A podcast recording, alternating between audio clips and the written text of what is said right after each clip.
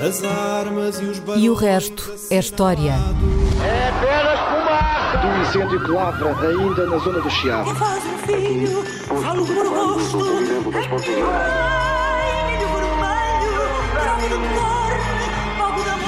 Quer transformar este país numa ditadura. Não, não. Com João Miguel Tavares e Rui Ramos. Olá, sejam bem-vindos a este episódio 186 de E o Resto é História, com os dois que já conhece, Rui Ramos, João Miguel Tavares. Hoje vamos falar de um ídolo mundial. Uh, Conhecemos-lo frágil, magro, meio careca, bigode branco, óculos redondos, muitas vezes descalço, enrolado num cadi indiano que se tornou moda graças a ele. Mas não foi sempre assim.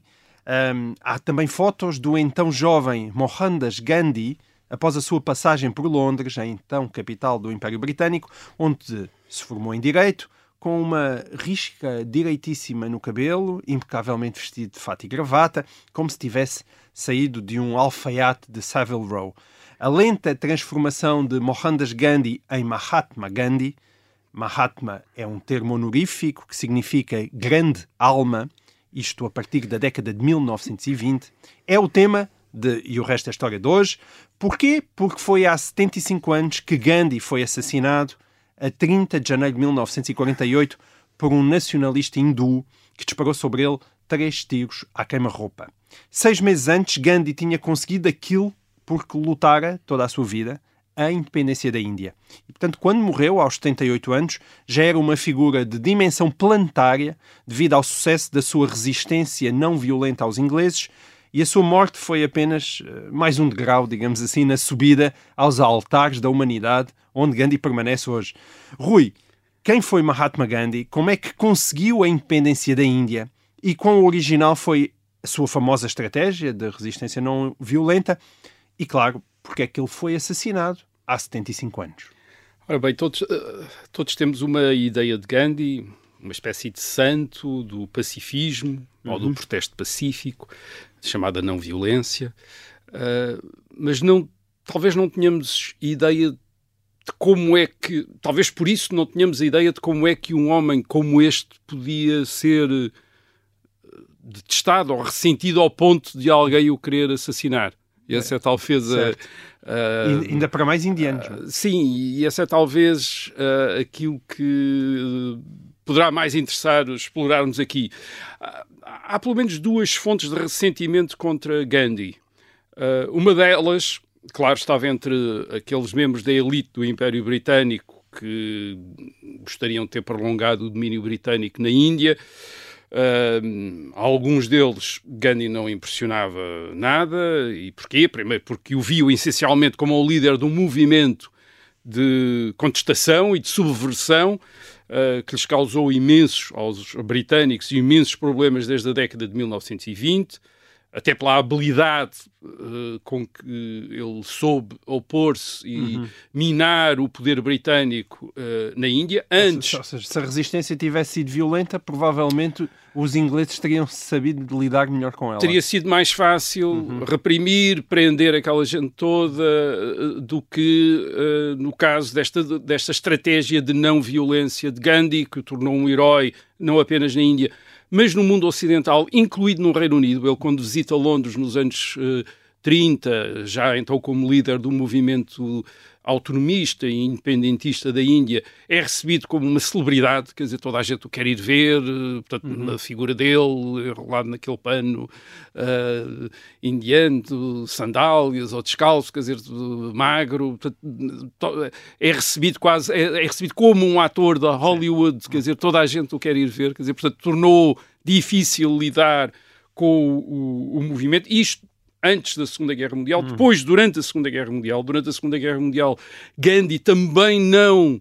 Isto é, uh, o Reino Unido está em guerra com a Alemanha nazi, está em guerra com o Japão, uh, espera que, enfim, que tenha o apoio do seu domínio de, da Índia e Gandhi não quer colaborar com o Reino Unido nessa guerra. Hum. E é então, em 1942, em plena, portanto, em plena Segunda Guerra Mundial, que lança o, o seu movimento do Quit India Now, quer dizer, deixem a Índia agora. Quer dizer, quer que os britânicos deixem a Índia naquele momento. Quando Gandhi. os britânicos quando os britânicos uh, esperavam que a Índia fosse uma, uma, base, um reservatório, quer de homens, quer de, enfim, quer de uh, materiais para, para fazer uh, a guerra. E, e é Gandhi, enfim, é este movimento, a contestação, o protesto, a não colaboração, a resistência, que acaba por obrigar os britânicos, depois da guerra, depois de 1945, a admitir que não era possível continuar o Império, Império Britânico, Britânico, na Índia. Uh, mas mais importante... Que era a parte de leão do Império Britânico. Uh, claro, que era aquilo que dava sentido a este Império certo. Britânico. Isto é, a partir do momento em que não há Índia, que o... Um pouco aliás, como o Brasil, não é? Na altura, uh, em relação a Portugal.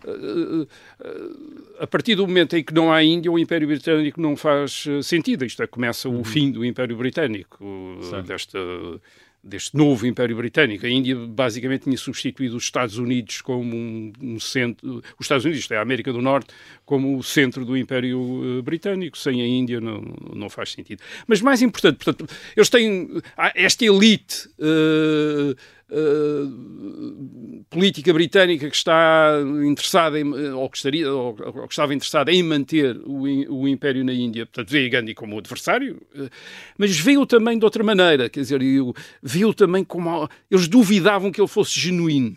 Hum. Uh, tu lembraste, lembraste isso? Quer dizer, Gandhi aparece nos anos 20 nos anos 30 como aquela figura uh, ascética. Quase messiânica. Uh, mas os britânicos, esta elite britânica lembrava-se de Gandhi. Para perceber bem porque é que isto tinha importância no caso de Gandhi, é, é o seguinte: é que Gandhi não queria apenas a independência da Índia. Uh, Gandhi queria que a Índia se tornasse independente do Reino Unido, mas também da cultura ocidental. Uhum. Isto é, a não violência, a prática de não violência, a estratégia de não violência não era apenas um meio de fazer protestos sem dar às autoridades britânicas um pretexto para a, a repressão violenta, era também uma forma, de, no, do ponto de vista de Gandhi, uma forma de sublinhar a diferença e até quase a superioridade das tradições da Índia antiga em relação às tradições uh, e à cultura ocidental. Certo. Gandhi é. identificava-se com essa Índia antiga, com essas tradições, de que, e ele derivava dessas tradições os princípios de uma civilização que era uma civilização diferente da civilização ocidental. Portanto, Gandhi era muito diferente de outros líderes independentistas de colónias europeias. Esses, a maior parte desses líderes o que queriam era modernizar e tornar os novos países iguais aos Estados europeus. Esse era o objetivo. E Gandhi não queria Sim. isso.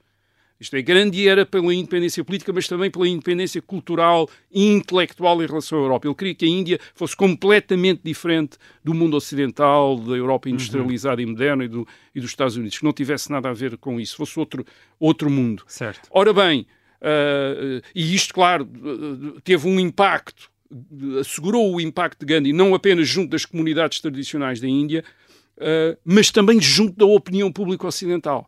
Certo. E porquê? Porque nos anos 20 e 30 há muita gente no Ocidente que tem a sensação que a civilização ocidental, depois da Primeira Guerra Mundial, 1914-1918, é uma civilização que está num certo impasse, isto é, um impasse perante a sua própria violência, uh, perante a destruição uh, das tradições, uh, perante até a destruição da natureza, Sim. perante a constante rivalidade entre as potências ocidentais, perante uma, uma civilização de violência, de, de, destruição, e portanto olham para o Oriente, para a Ásia e especialmente para a Índia como uma fonte de iluminação para aquelas sabedorias orientais, como uma, enfim, uma, uma inspiração para um Sim. outro tipo de vida. E, Gandhi aparece, portanto, não apenas como um portanto, líder antes independentista. Dos Beatles, antes dos Beatles, antes já muita Beatles, gente tinha descoberto a Índia. Já, já muita gente tinha descoberto a Índia. Aliás, uma parte desta elite indiana independentista descobre também a Índia, esta Índia tradicional, através de fontes ocidentais. Por exemplo, uma das grandes referências de Gandhi para ele desenvolver as suas ideias sobre a Índia é o escritor russo uh, Tolstói, com quem ah, ele sim. se corresponde, e é Tolstói que lhe chama a atenção para alguns textos uh, hindus, quer dizer, da tradição hindu, que são importantes para aquela, para uma, enfim, para uma, um comportamento não violento hum. uh, na política. Quer dizer, é Tolstói que faz, que faz isso. Aliás, portanto, Tolstói é um dos grandes heróis de uh, Gandhi e, e, de certa maneira, talvez a, enfim, não vou dizer, mas provavelmente a maior influência em Gandhi é Tolstói e não propriamente as Sim. fontes indianas. Quer dizer, é Tolstói que lhe dá aquela, enfim, aquela renúncia, uh, aquele despojamento, o ascetismo, quer dizer, que era um, algo que tinha muito, sido muito liberado Tolstói. O que é que estou a dizer? O que é, o, o que é que isto quer dizer? Quer dizer que Gandhi não é uma figura estranha para a cultura ocidental. Isto hum. é, corresponde também a um desejo, uma preocupação, a uma angústia ocidental. E, portanto, torna-se logo, desde muito cedo, muito popular no Ocidente. Por exemplo, a Flora Bela Espanca, a escritora portuguesa, quer dizer, ela na correspondência tem uma admiração enorme nos anos 20 tem uma admiração enorme de Gandhi, quer dizer, acha que Gandhi é a hum. melhor coisa que alguma vez aconteceu na, no mundo, quer dizer, e, portanto acha que aquilo é que é o, o exemplo de, de, de, de, alguém. Portanto, ele tem portanto, um impacto enorme. É? Sim, mesmo em Portugal, em 1922, 23, estamos a falar nessa altura. Portanto, o impacto de Gandhi uh, era enorme. Ora, mas, mas acontece, como tu lembrastes, que uh, antes do Gandhi que aparece como esta figura ascética na luta pela autonomia e depois independência da Índia, tinha havido um outro Gandhi, uhum. e que esta elite uh, britânica conhecia, que era o, o, Gandhi que tinha feito carreira como advogado, fizera estágio em Londres, na capital do Reino Unido, uh, e tinha no visto fraco, Uhum. como tu descreveste, perfeitamente integrado no mundo ocidental na década de 1890, portanto, no fim do uh, século XIX, e depois de repente viram-no uh, coberto com um pano de sandálias, como um homem santo da Índia antiga. E, uhum. e para alguns dizem, bem, este, isto não é verdade, quer dizer, não, isto não é genuíno. Uh, e ficou famosa aquela frase de Churchill, que eu vou adaptar só para tornar mais compreensível para, o, para nós, que Gandhi, que Gandhi era um advogado de Londres a fingir que era um fakir indiano. Quer dizer, temos aqui um advogado de Londres que anda aqui a fingir. Portanto, uh, enfim, os britânicos prenderam Gandhi várias vezes, uh, mas não foram eles que o que o não foram eles que o é? assassinaram, até porque se alguma coisa que lhe acontecesse teria sido uma catástrofe para o Império Britânico. Ele era uma celebridade, era estimado. Uh, fora, aliás, fora da Índia era perfeitamente idolatrado e, portanto... E tinha a questão da superioridade sido... moral, não é? Que Sim, acabava quase por ser admitida. Portanto, temos de falar de uma segunda fonte de ressentimento contra Gandhi. Portanto, esta aqui eram os britânicos, enfim, alguém que lhes tirou a Índia. Mas havia uma segunda fonte de ressentimento e essa não estava nos britânicos, mas numa das correntes do nacionalismo indiano, isto é, dentro do próprio hum. nacionalismo indiano. Portanto, Gandhi, Gandhi, nesta luta pela, primeiro pela autonomia e depois pela independência da, eh, da Índia, um, eh, Gandhi está próximo uh, dos líderes do chamado Partido do Congresso, que é a principal força política uh, que, uh, que, contesta a, uhum. a administração britânica da Índia. E que ele próprio é liderar. Não? É? Ele próprio é líder entre 1920 e 1934, ele é o presidente do Partido do Congresso, depois afasta-se, mas, mas aquilo, quem o, enfim, o seu, digamos que o, o, novo líder, aquele que se vai afirmar como o líder do partido do Congresso, que é Nehru, é visto como um discípulo de Gandhi, aconselha-se sempre com Gandhi antes de fazer qualquer coisa, portanto ele na prática continua a ser a, a inspiração do uhum. partido do, uh, do Congresso. Uh, o partido do Congresso adapta a estratégia de Gandhi, portanto, a estratégia da não violência, isto é, fazer campanha através de protestos, boicotes, manifestações, mas tudo pacífico. Hum. Portanto, de alguma maneira aproveitando os próprios limites que os britânicos se auto-impõem em termos de legalidade. Isto é, mesmo na Índia, o, o, as autoridades britânicas tentam, digamos que, respeitar o princípio do Estado de Direito. Portanto, uhum. Gandhi, quando é preso, é, é, é, levado para tribunal, é condenado segundo as leis, portanto não há... Uh, o George Orwell chama a atenção para isso. Diz no Dias da Birmania? Uh, não, num, num, outro texto, hum. diz que sim, uh, a estratégia de Gandhi resultou porque estava a enfrentar, estava a contestar algo como o Reino Unido, quer dizer, uma, uma, um Estado que se quer respeitador dos princípios do Estado do Direito e diz que se estivesse, a, a, a, obviamente, se estivesse a, enfrentar qualquer coisa como União Soviética ou a Alemanha nazi não tinha resultado, por isso simplesmente, porque como ele dizia, como Orwell diz, isso é países em que a oposição desaparece, quer dizer, hum. E, portanto, isso tinha desaparecido imediatamente. Portanto, no, caso do Reino Unido, a oposição a crítica, mesmo com uh, contestatários como Gandhi, no Império não desapareciam. Certo. Havia imprensa livre, havia, uma, havia tribunais a funcionar, havia um parlamento em Londres onde havia uma oposição.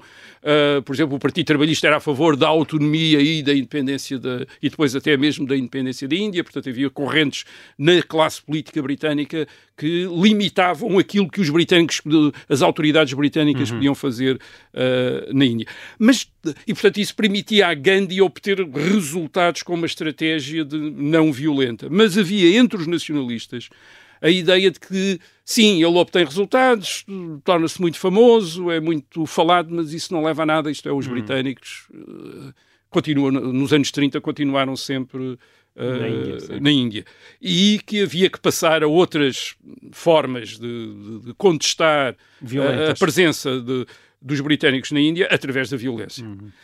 Um, e até depois, até ideias sobre o que é que deveria suceder-se ao Império Britânico. Essa era a ideia que deveria ser uma espécie de ditadura eh, forte para desenvolver eh, a Índia, como no caso da Turquia, com o Ataturk.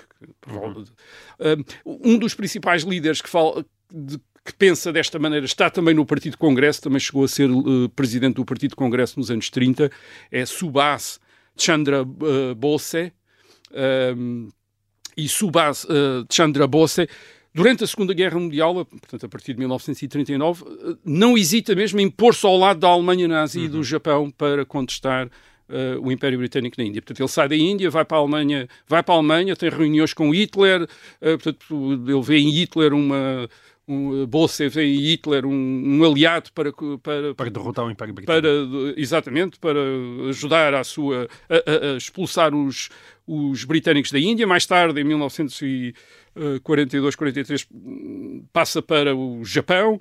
Uh, o- nesta altura, a Alemanha nazi e o Japão estão interessados em uh, incitar a independência da Índia para enfraquecer Claro. o, o Reino Unido, como aliás depois fez a União Soviética depois de 1945, e Bose forma um exército indiano, o Exército Nacional Indiano, para combater ao lado dos japoneses durante a invasão japonesa da Birmânia, que era, um- enfim, uma invasão japonesa da, Birma- da Birmânia, mas era verdadeiramente uma invasão japonesa da Índia, só ficou, só ficou pela, ah, pela, ah, pela Birmânia. Uh, Bose uh, apela a uma tradição guerreira dos hindus, do Kshatriya, quer dizer, apela a essa tradição guerreira. Ele morre em 1945 num desastre de, de aviação, mas apesar da sua cooperação com Hitler, ele tem fotografias com Hitler, em reuniões com Hitler e com Himmler também, e em reuniões com Himmler também, ele continua a ser um grande herói na Índia hoje em dia. Uh, e, aliás, é, ele tem, era Mahatma Gandhi, Mahatma uh, é o título para uh, Gandhi, e uh, Bose tem também um, um título que é Netaji, que é o grande líder, portanto, ele é o grande líder, Netaji, Netaji Subhas uh, Chandra Bose, é assim que ele é uh, conhecido, e há, e há, aliás, hoje em dia na Índia um grande movimento junto daqueles nacionalistas hindus para promover uh, Bose como o grande de facto, o verdadeiro herói da independência indiana em vez de Gandhi. Quer dizer, sim, Bose, o Netaji, como eles chamam, Netaji é que era o, é, é que era o grande herói. Ahm, havia também, portanto, Gandhi tem este confronto com outros nacionalistas eh, indianos que querem esta via violenta, esta via violenta como uma forma de verdadeiramente chegar à independência da Índia. E depois, no momento da independência da Índia, há um outro problema, ah, em 1947, que tem ah, a ver com a, ah, a partilha da Índia, de que, ah, do- a partilha do Império Britânico da Índia, de que aqui já falámos, isto é, a sua separação do Império Britânico da Índia em ah, uma, uma parte para os muçulmanos, uma parte para os hindus e outra parte para os ah, budistas, portanto, a Birmânia, a Certo. Índia e o ah, Paquistão. Paquistão. Uh, Gandhi é um hindu, deriva as suas ideias, as, as suas ideias principalmente das tradições uh, da Índia, uh, mas Gandhi tem alguma uh, atitude crítica perante essas uh, tradições. Primeiro, ele não aceita a separação das castas, que era a base da sociedade uh, na Índia, nem o Estatuto dos Intocáveis, cerca de 16% da população, portanto, aquela, aqueles que estão fora do sistema de castas.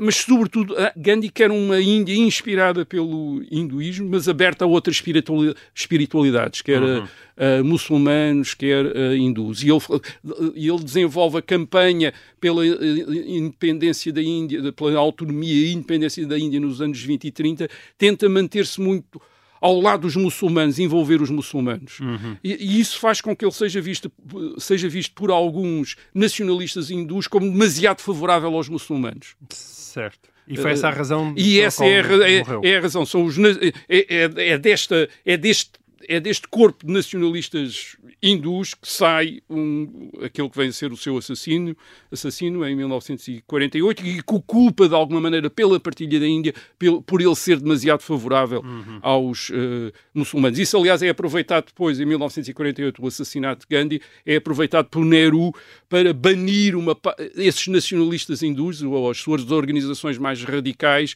e, e esti- estigmatizar o nacionalismo hindu e tentar impor a linha do Partido do Congresso, que é uma, uma, enfim, uma tentativa contra a corrente e sem grande resultado de manter o, contactos com os eh, muçulmanos numa Índia eh, que se quer plural e não, a- e não o Estado hindu que os nacionalistas hindus queriam. Embora o nacionalismo hindu hoje em dia pareça estar de volta. Sim, é? está de volta e, e- e tor- agora está no governo, quer dizer, Certo. está no governo e, e daí estas celebrações do uh, Bolsa e, do- do- enfim, desta, Hum. eh, e desta corrente, uh, desta corrente de nacionalismo hindu mais violento que, que uh, está contra Gandhi e que é marginalizada depois de 1948. É uma ótima história. Talvez voltemos um dia a ela. Para já, vamos para intervalo. Voltamos já a seguir. Até já.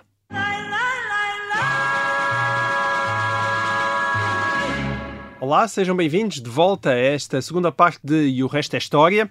Nós continuamos na Ásia, mas empurramos o calendário 20 anos para diante. A 31 de janeiro de 1968, faz agora 55 anos, ocorreu, na Guerra do Vietnã, a famosa Ofensiva do Tet, um ataque surpresa muito ambicioso em três faces distintas. Ele durou até ao final de setembro de 1968 e foi um ataque do exército norte-vietnamita e dos Vietcongs contra o exército sul-vietnamita e norte-americano, que incluiu até uma tentativa falhada de invadir a embaixada dos Estados Unidos em Saigão. E, portanto, dá-se este paradoxo, não é? Que é a vitória militar coube ao exército norte-americano e sul-vietnamita, no sentido em que tiveram muito menos baixas e os seus adversários não obtiveram ganhos militares relevantes com essa ofensiva, mas a vitória da propaganda coube ao exército norte-vietnamita e aos Vietcongs, e os historiadores consideram que foi ali que os Estados Unidos começaram a perder a guerra. Historiador Rui Ramos, é também essa a tua opinião? Ah, foi uma vitória militar que se transformou numa derrota popular? Bom, e já se percebeu pela, pela pergunta que isto é uma situação confusa. Antes de começares a responder, eu pedia-te apenas que nos enquadra, enquadrasse esta guerra e os seus intervenientes, porque quem está habituado a ver os filmes de Hollywood sobre o Vietnã costuma ver americanos de um lado e vietnamitas do outro. Portanto, parece que foi um embate entre ah, norte-americanos e vietnamitas. Ora, a situação, como se vê, é bastante mais confusa. É. Norte-vietnamitas, sul-vietnamitas, eh, norte-americanos. eh, Era uma situação muito Rui. mais complexa do que dá a ideia de, como tu disseste, americanos de um lado, vietnamistas do outro, não. Havia vietnamitas de ambos os lados e também havia americanos de ambos os lados que não, enfim. Jane Fonda chegou a ir a Ah, Hanoi, certo. quer dizer, fazer Certo, certo, propaganda a favor da ditadura comunista do, do Vietnã do Norte. Mas, eh, portanto, vamos, acho que é bom começar por aí, antes de falar propriamente do TET, de janeiro de 1968. Ah, ah, portanto, não, a guerra do Vietnã não é uma guerra entre os Estados Unidos e o Vietnã. Os Estados Unidos estão no Vietnã para defender a República do Vietnã, chamado Vietnã do Sul, que tem capital em Saigão. Ah, nesta altura é um, é um estado com 173 mil quilómetros quadrados, ah, portanto, mais duas vezes o tamanho de Portugal e 16 milhões de habitantes, portanto, também, enfim, também tinha o dobro da população ah, portuguesa dessa altura O Vietnã do Sul. o Vietnã do Sul. Uh, e os Estados Unidos estão a, a defender este país, o Vietnã do Sul, contra a invasão do Vietnã do Sul pela ditadura comunista do Vietnã do Norte. Uh, tem capital em Hanoi. Portanto, a situação lembra muito a da, a da Coreia na década de 1950, quando a Coreia do Norte invadiu a Coreia do Certo. Sul. E porquê é que o Sul e o Norte do Vietnã ficaram ah, divididos? Uh, basicamente, no, o- a- Indochina, incluindo o Vietnã, uh, estava sob administração francesa uhum. uh, uh, desde o meados do século XIX até meados do século XX, até ao fim da Segunda Guerra Mundial, e os comunistas tinham assumido a liderança da contestação da presença francesa no Vietnã. Uhum. Uh, portanto, a partir de 1945 e até 1954, conseguiram, sobretudo no Vietnã, na, na, no norte do Vietnã, uh, desenvolver uma guerra com algum sucesso contra a, a, a, a presença francesa. francesa. Uh, e em 1950, mas havia muitos vietnamistas que não queriam o comunismo, que não queriam a ditadura, viver sob uma ditadura comunista, incluindo uma grande população católica, que era sobretudo grande no sul do Vietnã. Uhum. Uh, resultado da missionação francesa, portanto, Sim. havia muito, muitos vietnamistas. E que era a elite do próprio Vietnã do Sul. Uh, sim, porque eram aqueles que colaboravam com a administração certo. francesa, estavam na administração francesa, falavam francês. O francês é uma das línguas do Vietnã do Sul. Uh, havia o vietnamita e o, e, e o francês. E, e, quando em 1954 a, a, França desiste de manter a administração uhum. no Vietnã, basicamente uh, o Vietnã é dividido entre o Vietnã do Norte, onde uh, o, a frente independentista, o independentista, o chamado Viet Minh, que era basicamente controlado e dirigido pelos comunistas, se torna ao governo, e o Vietnã do Sul, uhum. onde se constitui, depois, em 1955, portanto, a página de 1954, depois em 1955 constitui-se a República do Vietnã uh, com esta elite católica que domina hum. a República do Vietnã, do Vietnã do Sul. Mas no meio disso, ainda tens os Vietcongs. Os, o, esses, onde? os Vietcongs basicamente são a guerrilha de inspiração comunista na, no Vietnã do Sul. Uh, aparentemente, isto é Mas é, que não estão totalmente ligados ao Vietnã estão, total, do Norte. Estão, estão, estão totalmente, totalmente, ligados ao Vietnã do Norte. Isto é uma ficção, quer dizer, é, é uma, ficção, é uma ficção. Divisão, Viet... divisão? Isto é, uh, o, o, governo do Vietnã do Norte diz que aquilo é uma insurreição da população do Vietnã hum. do Sul contra o uh, regime do, do Vietnã do Sul. Hum. E, portanto, diz hum, não temos nada a ver com isso, são eles, é a população que se está a hum. revoltar. Não, de facto, uma grande parte daquele Vietcong eram uh, ou uh, oficiais e soldados do Vietnã do Norte uh, que recrutavam depois gente no Vietnã do Sul para os apoiar numa guerra de subversão contra o. isto é, precisamente por causa do precedente da Guerra da Coreia na Guerra da Coreia, em 1950, o Vietnã do Norte invade de uma maneira convencional com o exército, o, o, a, Coreia, o, a, a, Coreia, Coreia do, do, Norte, Norte invade a Coreia do Sul. Coreia do Sul. Uhum. E isso tinha levado à, à, à, intervenção norte-americana e das Nações Unidas para defender a Coreia do Sul contra a Coreia do Norte. Portanto, o, avançamos uns anos e o Vietnã do Norte sabe-se que se tentar invadir o Vietnã do Sul de uma maneira convencional, isto é, com um exército tanques, com sim. tanques, etc, etc.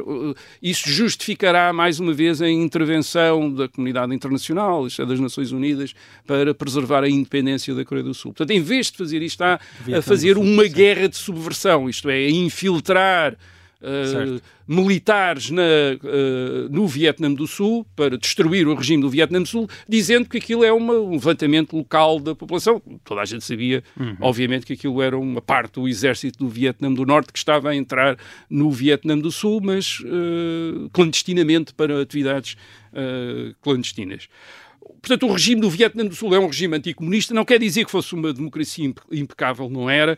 É, era uma oligarquia onde, onde predominavam os, os vietnamitas católicos, à volta do presidente Diem, o presidente Diem, portanto, é, era católico também, era a figura dominante a partir de 1955 do uh, Vietnã do Sul. Obviamente, os comunistas no Vietnã do Norte dizem que a gente de Diem no Vietnã do Sul eram fantoches do imperialismo ocidental, mas isso fazia tanto sentido como dizer que os comunistas do Vietnã do Norte eram fantoches da União Soviética, sim, claro. e, e, do, e, da China comunista.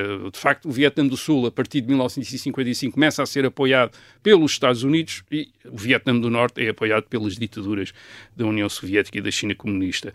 Os comunistas nunca reconhecem a legitimidade do Vietnã do Sul e, portanto, iniciam desde uh, do fim dos anos 50, desde 1957, uma campanha de infiltração de tropas no Vietnã do Sul. Uhum. Uh, portanto, já disse, faz lembrar de facto a situação invasão da, da Coreia, Coreia. com esta diferença, quer dizer, não é uma invasão formal, é uma invasão Uhum. uh, clandestina. Uh, e a infiltração era fácil porque o Vietnã do Sul tem uma enorme fronteira com o Laos, com o Camboja. Uh, portanto, o, o Vietnã do Norte introduzia através do Laos e do Camboja, uh, portanto, não através da fronteira entre o Vietnã do Norte e o Vietnã do, Mas uh, do Sul, contornava. mas contornava e introduzia através do Laos e do Camboja. Selva e depois o, o terreno também é propício a isso, é um terreno de selva e de colinas e de montanhas, portanto, uma mistura de montanha e de selva facilitava as atividades eh, eh, clandestinas. Vamos para o princípio da década de 60. No princípio Exato. da década Porque é de que 60, os americanos os americanos estão preocupados. Eles estão preocupados porque o Vietnã do Sul não parece capaz de impedir as, infil- as infiltrações do Vietnã do Norte.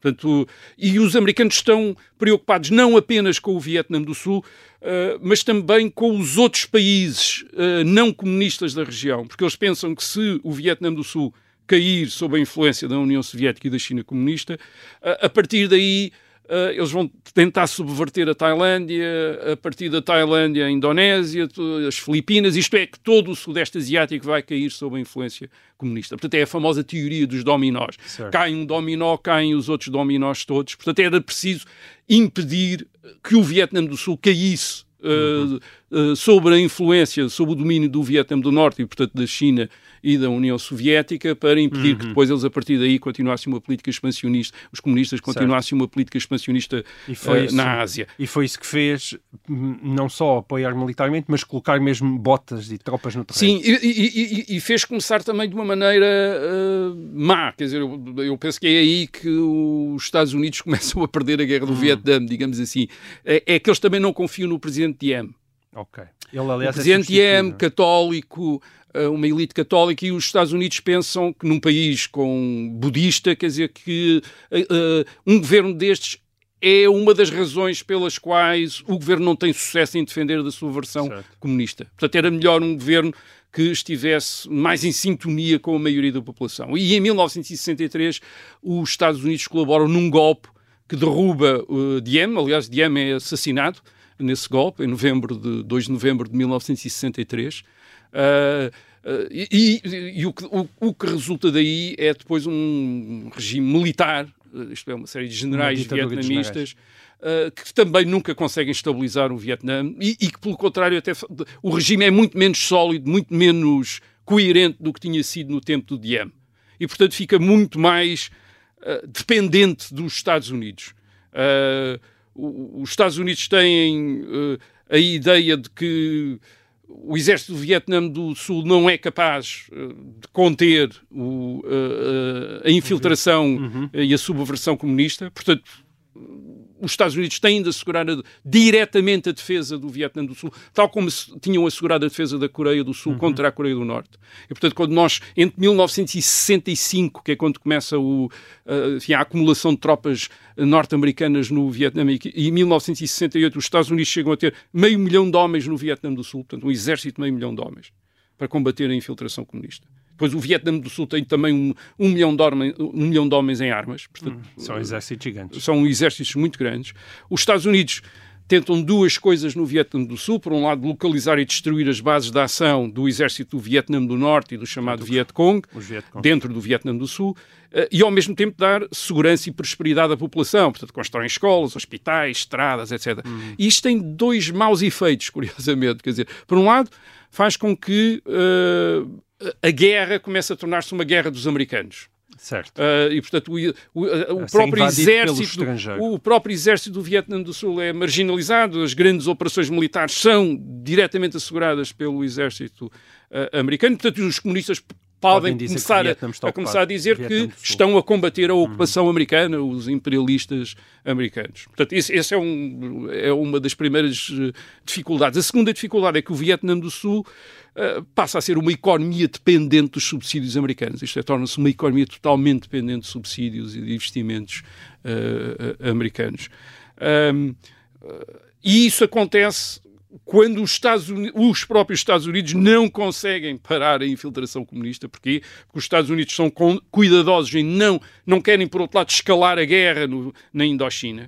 E, portanto, para evitar mais uma vez o que tinha acontecido o que aconteceu na Coreia, na Coreia isto é, uh, levar a China, a, in, uhum. a, China comunista a intervir para defender o Vietnã do Norte. Portanto, uhum. nunca há operações terrestres dos Estados Unidos no Vietnã do Norte, ao, ao, contrário do que tinha acontecido na Coreia. Na Coreia, os Estados Unidos tinham invadido depois a, uhum. Coreia, do no, a Coreia do Norte, o que tinha provocado uma intervenção chinesa. Portanto, os Estados Unidos não conduzem operações militares terrestres na uh, na Coreia do, do Norte. Evitam Sim. também no, no Laos e no Camboja também fazer isso, o que quer dizer que a infiltração continua. A maneira depois que os Estados Unidos têm para tentar diminuir essa infiltração é através de campanhas aéreas, isto é, de bombardeamentos na Coreia do Norte, eh, que nunca têm o efeito que os eh, Estados Unidos esperam, porque a ditadura comunista da Coreia do Norte é capaz de, não tem uma opinião pública com que se preocupar e, portanto, suporta todas as perdas e todas as uhum. destruições, uh, digamos que mais ou menos impassível, impassivelmente.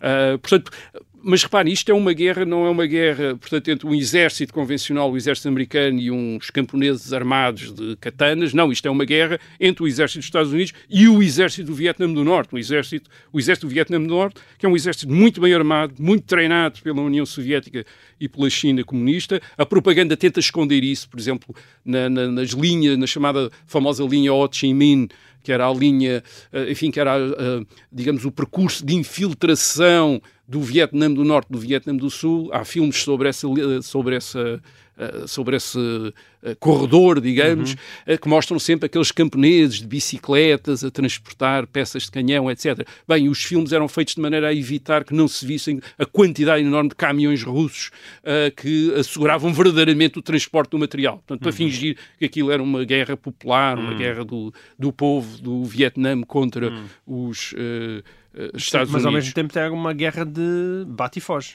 Sim, uh, o, uh, o exército do Vietnã do Norte e o Vietcong no, no, no Vietnã do Sul tinham seguido a tática de evitar hum. confrontos com os Estados Unidos, até pelo poder de fogo dos Estados Unidos. Mas havia, de vez em quando, houve batalhas convencionais, quer dizer, hum. em, que, em que os americanos tiveram de recorrer mesmo a toda a sua capacidade para, enfrentar, para enfrentar aquilo que era o exército do, hum. do Viet, o exército do Vietnã do Norte. Mas sim, mas mantinham o, o ataque depois tentavam esconder-se. Eh, enfim, os americanos tinham de os tentar. E no encontrar. início a guerra pareceu não correr assim tão mal aos americanos. Sim, no é? princípio é? de 19. Portanto, os Estados Unidos começam a assegurar a maioria das operações militares a partir de 1965. Portanto, em 1968 nós vamos em três anos de guerra americana, digamos, no Vietnã e as coisas não parecem estar uhum. a correr mal. Isto é, os Estados Unidos tentam contabilizar o sucesso das suas operações a, a, através do chamado uh, body count, quer dizer, isto é, do contagem de, das baixas do inimigo. Portanto, estão a infligir muitas baixas ao Vietnã do Norte e ao Vietcong no Vietnã do Sul, portanto, pensam que estão uhum. a, a, conseguir resultados, digamos. Uh, e em 1968, uh, Lyndon Johnson, que é o presidente dos Estados Unidos, pensa que, enfim, ele tem eleições nesse ano, há eleições presidenciais nos Estados Unidos nesse ano e pensa que as coisas podem, portanto, no princípio do ano provavelmente está, não está, está uh, não está muito uh, uh, enfim, não está angustiado, não está angustiado, mas é precisamente então que os ditadores do Vietnã do Norte decidem numa jogada incrivelmente arriscada isto é um tudo por tudo. Isto é, fazer as suas tropas e apoios no Vietnã do Sul saírem dos seus esconderijos e atacarem abertamente as tropas americanas e todos os centros de poder, isto é, portanto, todas as cidades no Vietnã do Sul. E é isso que acontece em janeiro de 1968, durante aquele período que é um período de férias, de feriado, no, o ano novo vietnamita, vietnamita, que é o TET, vem okay. desse, vem, essa é a expressão, e de repente, até, isto é, de repente os Estados Unidos enfim, 30 de janeiro, 31 de janeiro, de repente até a embaixada americana em Sagão é ocupada, é mesmo ocupada pelo, por tropas, enfim, por forças do Vietnã do Norte. Dizer, portanto, aquilo é um, um choque enorme para os Estados Unidos, que têm meio milhão de homens no, uh, no, uh, no Vietnã e, de repente, vêm as cidades todas, as suas bases todas avassaladas por esta ofensiva, que é uma ofensiva do tudo por tudo. Hum. Uh, a, a guerra é Violent... É, neste momento, os combates são violentíssimos. Os Estados Unidos sofrem numa semana 543 mortes em combate. uh, e 2.547 uh, feridos. Durante todo o ano de 1968, os Estados Unidos têm no Vietnã 16 mil mortos em combate. Uh, só para terem uma comparação, 16 mil mortos em combate só no ano de 1968 no Vietnã. Hum. Comparação, em 20 anos no Afeganistão, entre 2001 e 2021, os Estados Unidos têm em combate 1932 mortos.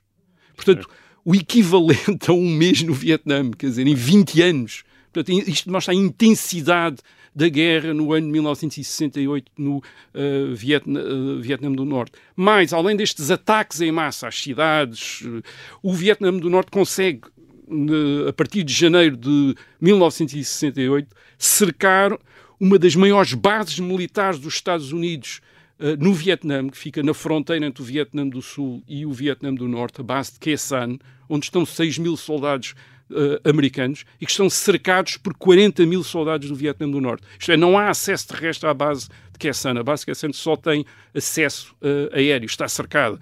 Uh, o, o, o, que é uma preocupação enorme para o, o, enfim, o comando militar americano, porque admite a hipótese de Khe Sanh cair e, e portanto, haver 6 mil, 6 mil prisioneiros de guerra Uh, uh, uh, americanos.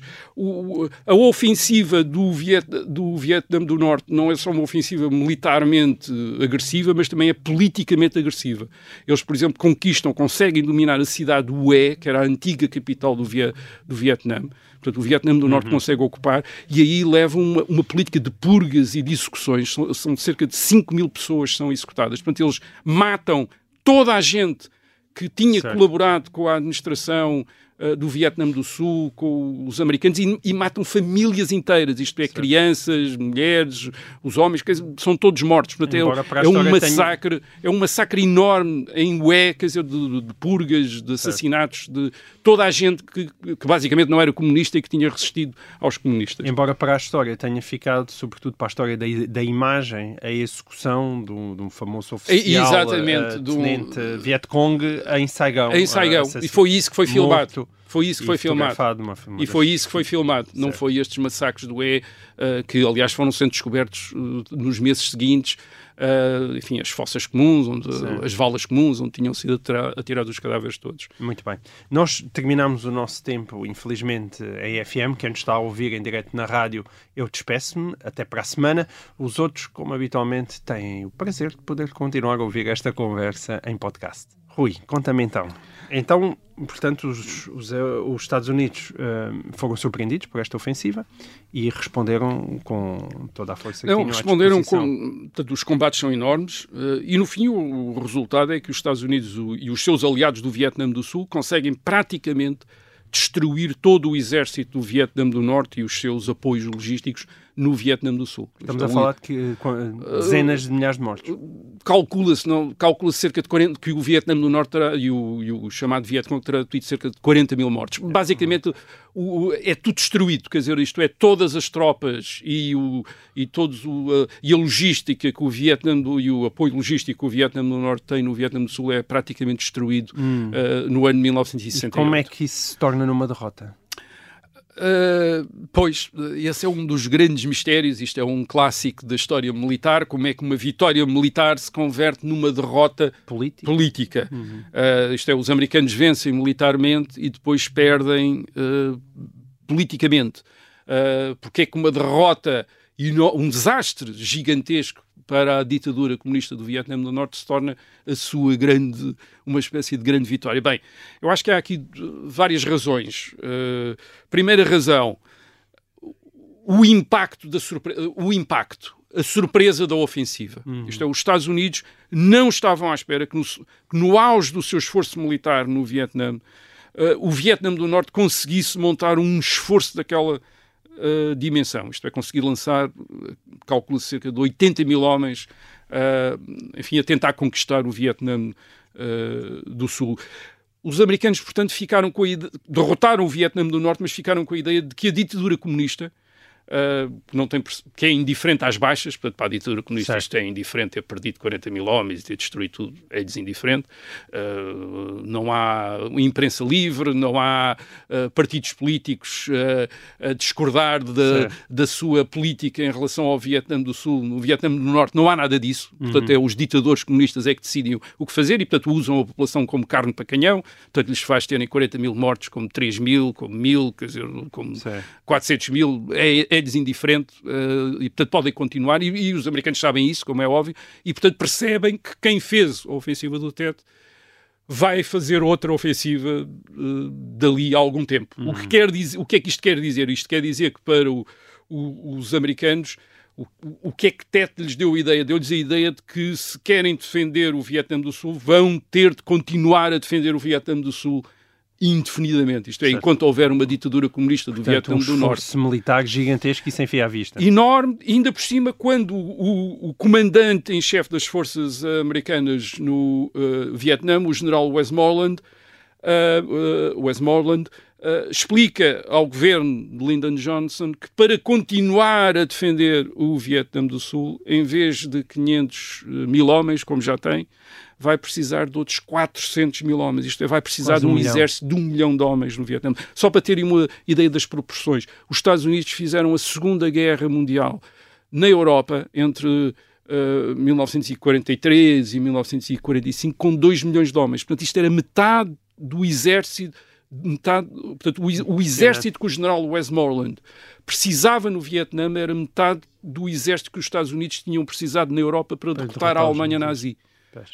Portanto, era isso, é- era isso que, os- que É o general Westmoreland está uh, a pedir em 1968. Depois Tet diz: Eu preciso de mais 400 mil homens. Quer dizer, se que querem que eu assegure a defesa do Vietnã do Sul, uh, 500 mil não chega. E o que isso um milhão. representa em homens e em Sim. recursos E reparem, e depois outra E coisa. dinheiro. Este não era um exército de serviço militar obrigatório, não era um exército Profissional. profissional, não era um exército profissional como o exército que vai fazer a Uhum. guerra do Iraque e do eh, Afeganistão no princípio do século XXI. Isto é um exército de serviço militar obrigatório. Portanto, Uhum. isto era os estudantes americanos, os estudantes universitários a serem eh, mobilizados para eh, serviço militar no Vietnã. E com níveis de baixas muito E com altos. níveis de baixas relativ- eh, relativamente, Relativamente altas, altos, porque eh, eh, a guerra é muito intensa. Isto é, o que os Estados Unidos estão a enfrentar é tropas de um exército, de um exército, de um outro, Uhum. de um outro exército, o exército do Vietnã, eh, do, Vietnã do, eh, do Norte. Bem, Depois isto havia as eleições. Exatamente, e isto, essa é a segunda razão. Isto coincide com o começo da campanha presidencial nos Estados Unidos. Portanto, E a não, guerra- não por acaso. Não é? e não por acaso. Uh, Isto é, o- o- obviamente, o, uh, uh, os ditadores comunistas da Hanoi fazem a guerra do Vietnã em função dos ciclos políticos americanos. Têm perfeitamente a noção disso e, portanto, aceleram quando há uma, quando há uma eleição uh, uh, para ver se provocam efeito uh, lá. Eles, mas, por acaso, aqui os testemunhos que há da- liderança uh, política, da liderança comunista do Vietnã Norte, dizem que eles não estavam a contar com isso, que estavam mesmo convencidos, enfim, o Le Duan, que é o grande inspirador desta, desta ofensiva do Tet, está mesmo convencido que esta ofensiva ia resultar, isto é, que ia derrubar o regime do Vietnã do Sul ia provocar a saída dos americanos.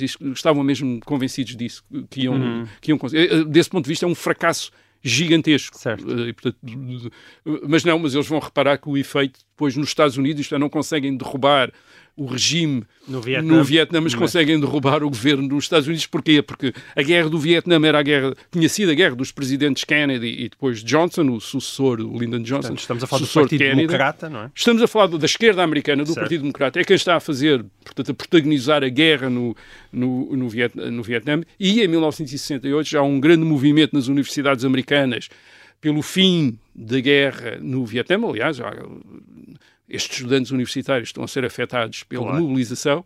Ahm, e o próprio candidato republicano à presidência, que é Richard Nixon, Uh, Nixon astuciosamente diz que também que quer paz no Vietnã. Isto é, dá a entender que com ele vai acabar a guerra. Uhum. Uh, o que quer dizer que Johnson não tem condições absolutamente nenhumas para uh, corresponder ao pedido de reforços que o Westmoreland lhe está a pedir no Vietnã. Isto é, não pode mandar mais meio milhão de homens para Não havia, o deixara Vietnã. de haver qualquer consenso político. Não há consenso em relação à guerra no Vietnã, não é possível continuar a fazer Uhum. a guerra no Vietnã perante a contestação cada vez maior.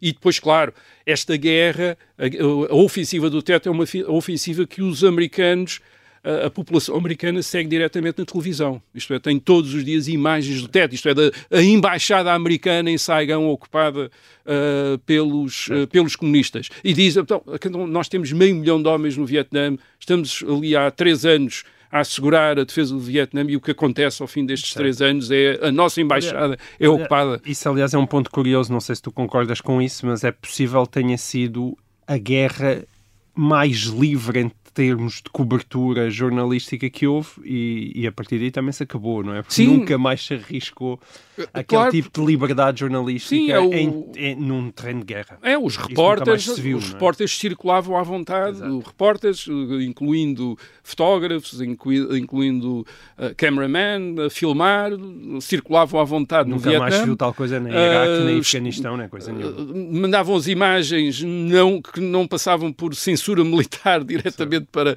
as televisões e, portanto, via-se tudo, quer dizer, os feridos, os mortos, os soldados americanos feridos, e era isso que a população uh, americana, o público americano, estava a ver na nas televisões em 1968, todos os dias. E então, a partir de janeiro, entre janeiro e setembro de, de 1968, diari- diariamente, uh, não só o número de baixas, 16 mil mortos em combate, milhares de feridos, ah, e tudo isso a passar na- na- nas televisões. Certo. E, portanto, Lyndon Johnson, aliás, desiste de, de- desiste de se recandidatar à presidência em 1968, porque sabe, ele é o presidente da guerra, portanto não vai ter qualquer apoio. Portanto, digamos que é a primeira baixa da ofensiva do teto, é o próprio presidente Johnson, quer dizer que Que é qualquer coisa. entrega-se, quer dizer, diz bem, acabou-se, quer dizer, não vou conseguir, não vou conseguir mobilizar apoio para ser uh, reeleito. Um, e depois há ainda uma outra razão. Ainda há uma outra razão. É que na elite americana começa a haver a ideia de que a guerra já não tem importância. Reparem que eu disse que uma das razões pelas quais uh, a guerra uh, fazia sentido para os Estados Unidos era uh, a teoria dos dominós. A ideia Certo. de que se o Vietnã do Sul cair, caem depois os outros, todos. Portanto, basicamente, os Estados Unidos estão no Vietnã do Sul, não só para defender o Vietnã do Sul, pa- para, mas para impedir a expansão da influência soviética. Certo. Ora bem, o que é que tinha acontecido? O que tinha acontecido era que, desde 1963, a China comunista se tinha separado da União Soviética.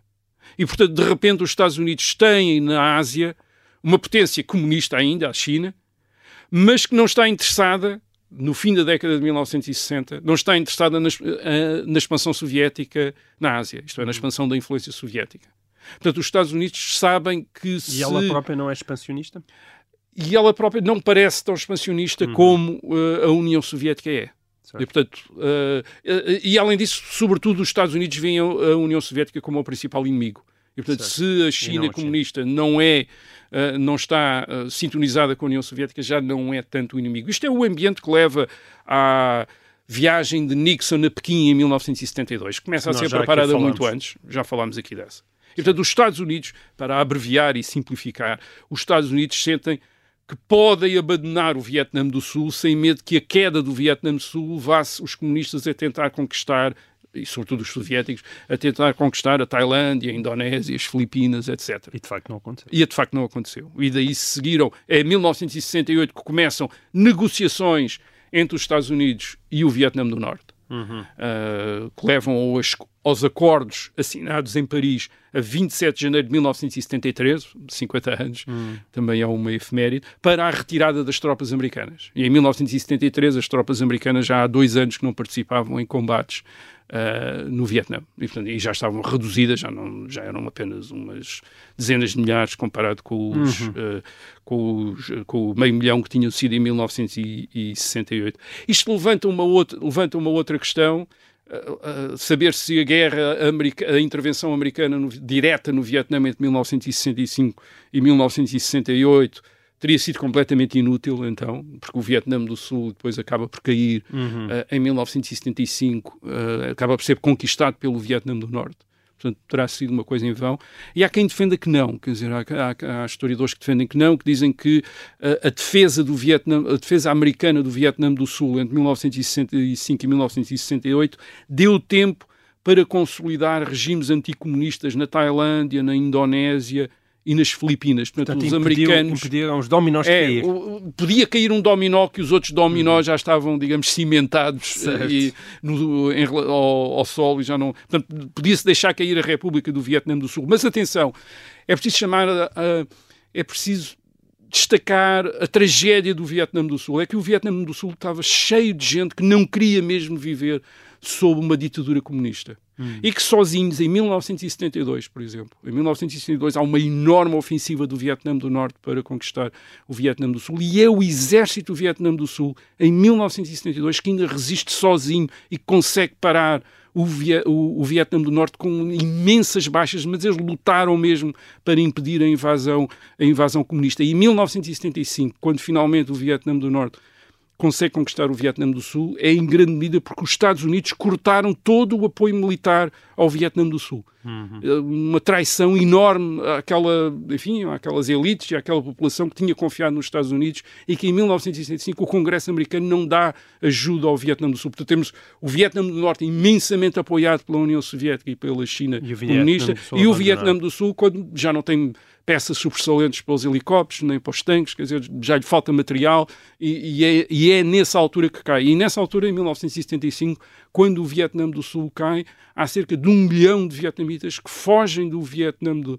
do Vietnã fogem em barcos, né, o chamado boat people, quer dizer, um milhão de pessoas que se atiram ao mar para fugir porque não querem eh, viver sob uma ditadura comunista. Portanto, não, isto não foi apenas simplesmente uma guerra entre os Estados Unidos e o Vietnã, ou, ou havia no Vietnã do Sul uma sociedade que não queria o comunismo, queria resistir ao comunismo, que confiou nos Estados Unidos eh, e a quem os Estados Unidos depois abandonaram em 1975 à sua sorte. Muito bem. Assim acaba, nesta nota triste, o e a resto da história desta semana. Nós voltaremos ah, aqui ao lugar do costume, daqui a sete dias. Até lá.